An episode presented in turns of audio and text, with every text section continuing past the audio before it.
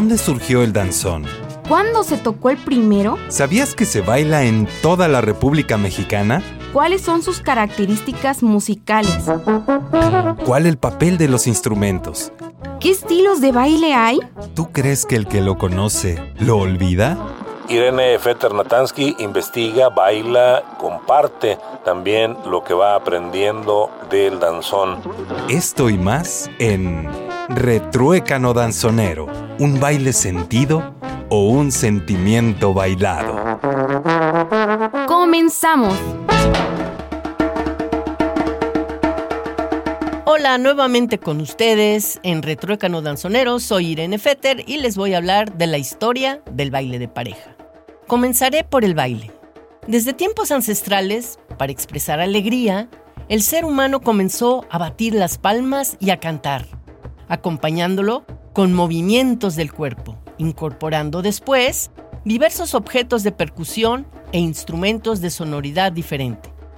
De esta manera, la danza se convirtió en compañera inseparable del hombre, antes que la propia música. La evolución del baile comenzó con bailes de carácter ritual.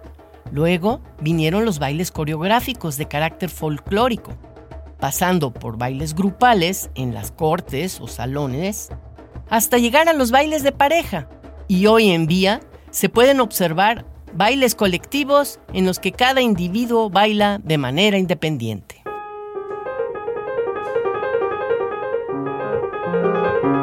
La danza de pareja enlazada, en la que ambos bailarines se sujetan aproximando sus cuerpos para formar una unidad danzante, incluye danzas como el bolero, el son, el tango y el vals, entre muchas otras. El primer conocimiento oficial de los primeros bailes de salón fue registrado hacia finales del siglo XVI, cuando se publicó un estudio de baile social del Renacimiento francés. Entre los bailes descritos se encuentran la pavana y la gallarda. En 1650, el minueto, originalmente una danza campesina, fue introducida en París y bailado por el rey Luis XIV, el rey Sol, y que fijó las reglas para la ejecución de cada baile y las famosas cinco posiciones que conocemos de los pies de primera posición, segunda, tercera, en fin.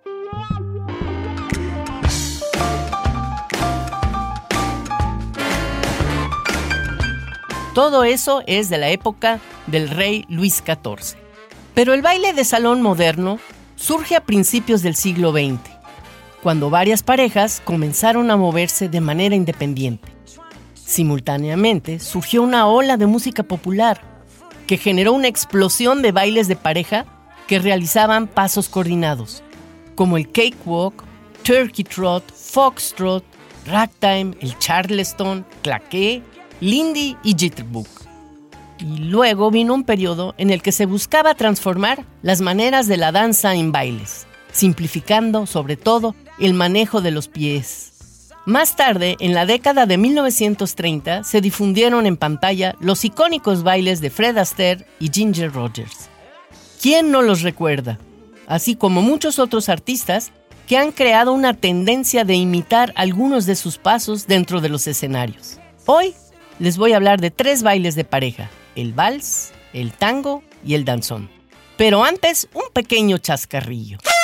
Los antiguos valses ya habían inspirado a Ravel sus deliciosos valses nobles y sentimentales, y su hermoso poema sinfónico La Vals para el orquesta, cuando los alumnos del último curso del Centro de Altos Estudios Musicales Manuela encararon la composición colectiva de El Vals del Segundo. El vals del segundo añade a su riqueza temática y formal, que se manifiesta ya desde el primer compás, un indudable valor musicológico. En el trabajo de investigación previa, los compositores consultaron viejas partituras de la Belle Époque y descubrieron con sorpresa que la tonalidad era la misma en todas, blanco amarillento. En el vals del segundo, está presente el espíritu de Johann Strauss, Lehar y Waldteufel. Offenbach, Beckenbauer y von Suppé. Kallmann, Oskar Strauss, Josef Strauss, Karl Maria y von Weber. Para su ejecución se emplea habitualmente una orquesta limitada, pudiendo modificarse sensiblemente con una orquesta buena. El vals del segundo comienza con un portato assai. El segundo tiempo es un deciso e a terra en el cual se plantea el desarrollo ulterior de la obra plácidamente, en forma muy tensa, con total serenidad, agitadamente, en una paz plena, turbulenta, creando un clima calmo, caótico, definiendo indubitablemente la intención de los autores, de alguna manera. Sigue el intermezzo, compuesto sobre un esquema en el cual las figuras predominantes son negras, como en el jazz. El intermezzo desemboca en el tiempo siguiente, que por otra parte era la única posibilidad. Se trata del levar el angüente, que establece una atmósfera de bacanal. Las cuerdas cantan, ebrias de gozo, mientras los oboes se superponen a las flautas. El desenlace es abrupto, un pizzicato tanto de ritmo alocado, paradójicamente a cargo de las cuerdas. La agrupación Viena Antigua de Le Luthier ejecuta el vals del segundo.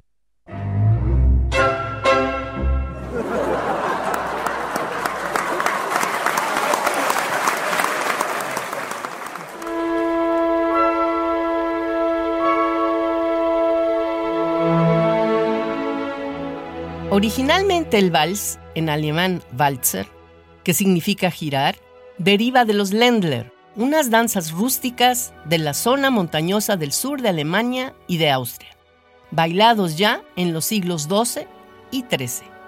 El Ländler se extendió por gran parte de Europa durante el siglo XVIII, pero únicamente en ambientes rurales, puesto que como baile serio estaba muy mal visto y al igual que otras danzas campesinas, era repudiado por la alta sociedad.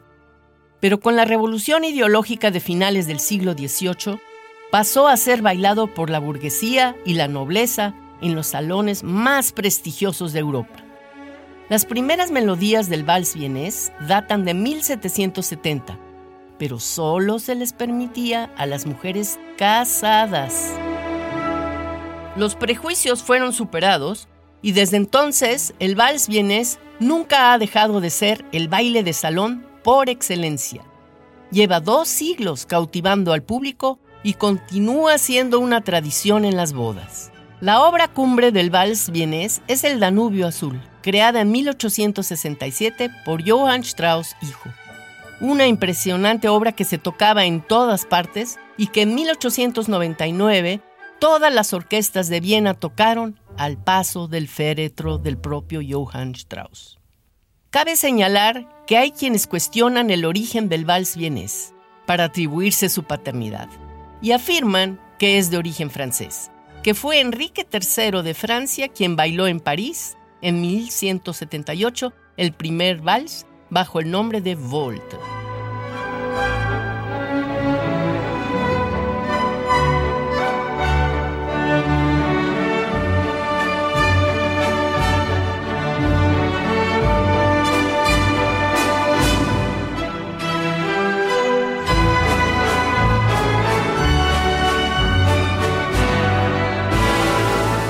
Continuación vamos a hablar del tango y les quiero presentar el tango Cambalache de Enrique Santos Discépolo con Julio Sosa.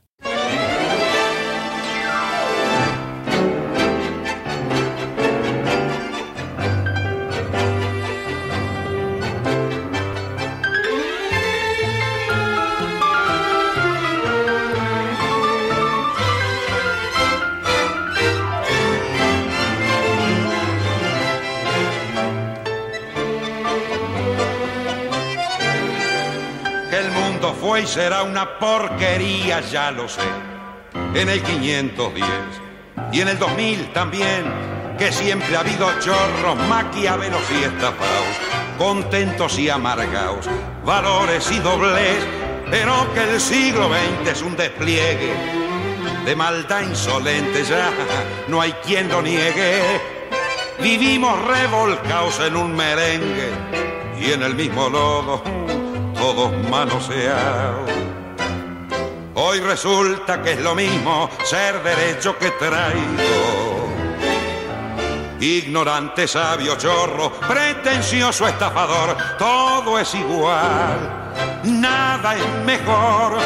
Lo mismo un burro que un gran profesor, no hay plaza que va a haber, ni escalafón.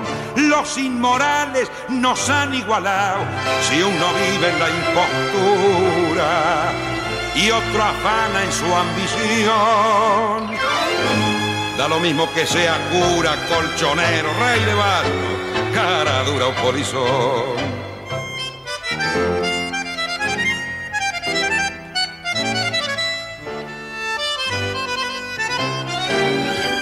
Qué falta de respeto, qué atropello a la razón. Cualquiera es un señor, cualquiera es un ladrón, mezclado con Toscanini, Escarface y Napoleón, Don Bosco y La Miñón, Carnera y San Martín, igual que en la vidriera irrespetuosa de los cambalaches, se ha mezclado la vida y herida por un sable sin remache, ve llorar la Biblia junto un calefón. Siglo XX, cambalache problemático y febril el que no llora no mama y el que no afana es un gil. Dale nomás, dale que va. Que allá en el horno se vamos a encontrar. No pienses más, sentate a un lado. Que a nadie importa si naciste honrado, si es lo mismo el que labura, noche y día como un buey que el que vive de las minas, que el que mata, que el que cura, o está fuera de la ley.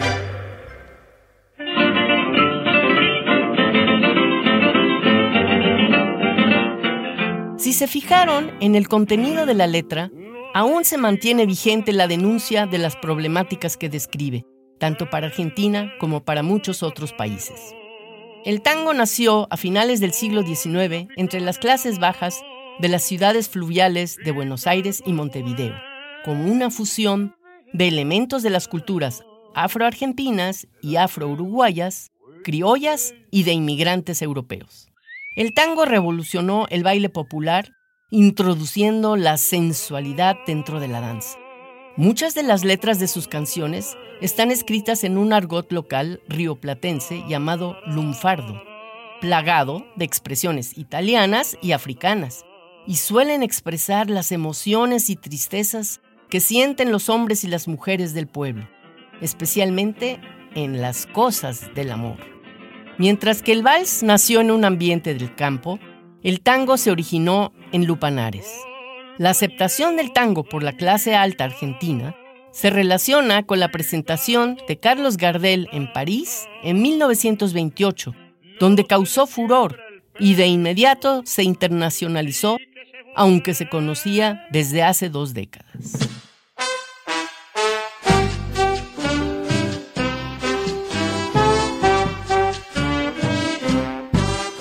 Ha llegado la hora de hablar del danzón. El danzón como género musical es el producto de un largo proceso de interacción entre diferentes tipos de música, tanto de origen local cubana como de procedencia europea, especialmente de España, Inglaterra y Francia, por supuesto, con una fuerte influencia africana de diferentes etnias, aportada por los esclavos.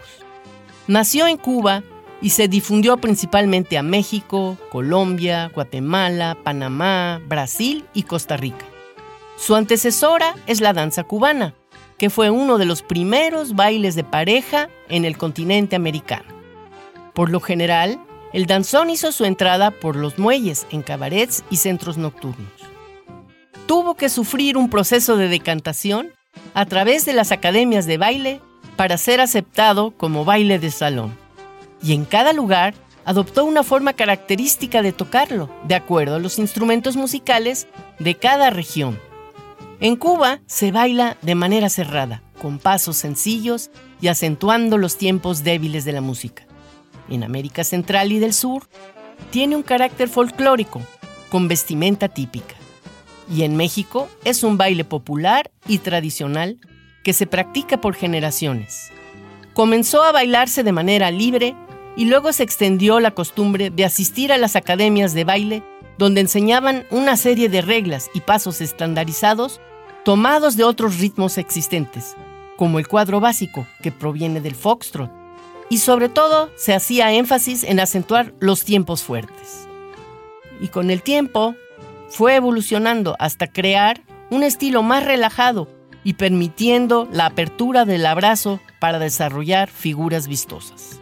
El danzón ha cobrado tal importancia en México que está presente en todos los estados de la República, donde hay varios grupos que lo practican semanalmente y se presentan tanto en salones como espacios públicos y en concursos o muestras nacionales. Ha llegado a constituir una forma de vida para mucha gente, maestros, promotores, diseñadores de ropa y accesorios, músicos, compositores y arreglistas, e incluso para los propios bailadores, que organizan su tiempo libre para asistir a los diferentes eventos de danzón.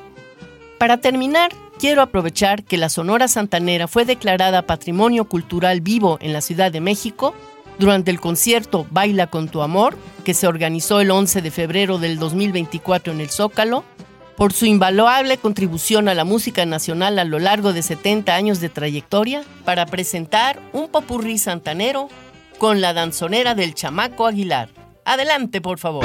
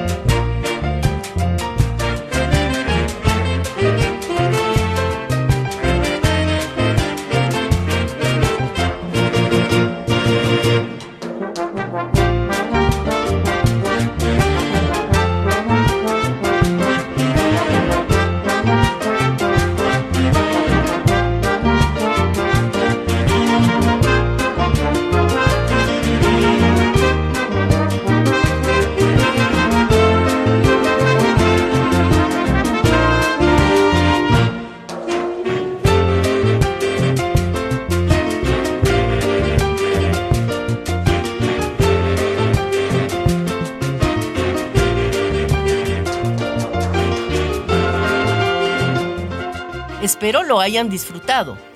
Pero ahí les va el retruécano del día. Muchas vueltas da la vida. Las vueltas dan mucha vida. ¡Hasta pronto!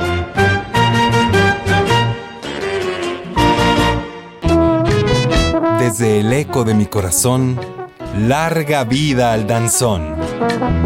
Retruécano danzonero. Un baile sentido o un sentimiento bailado.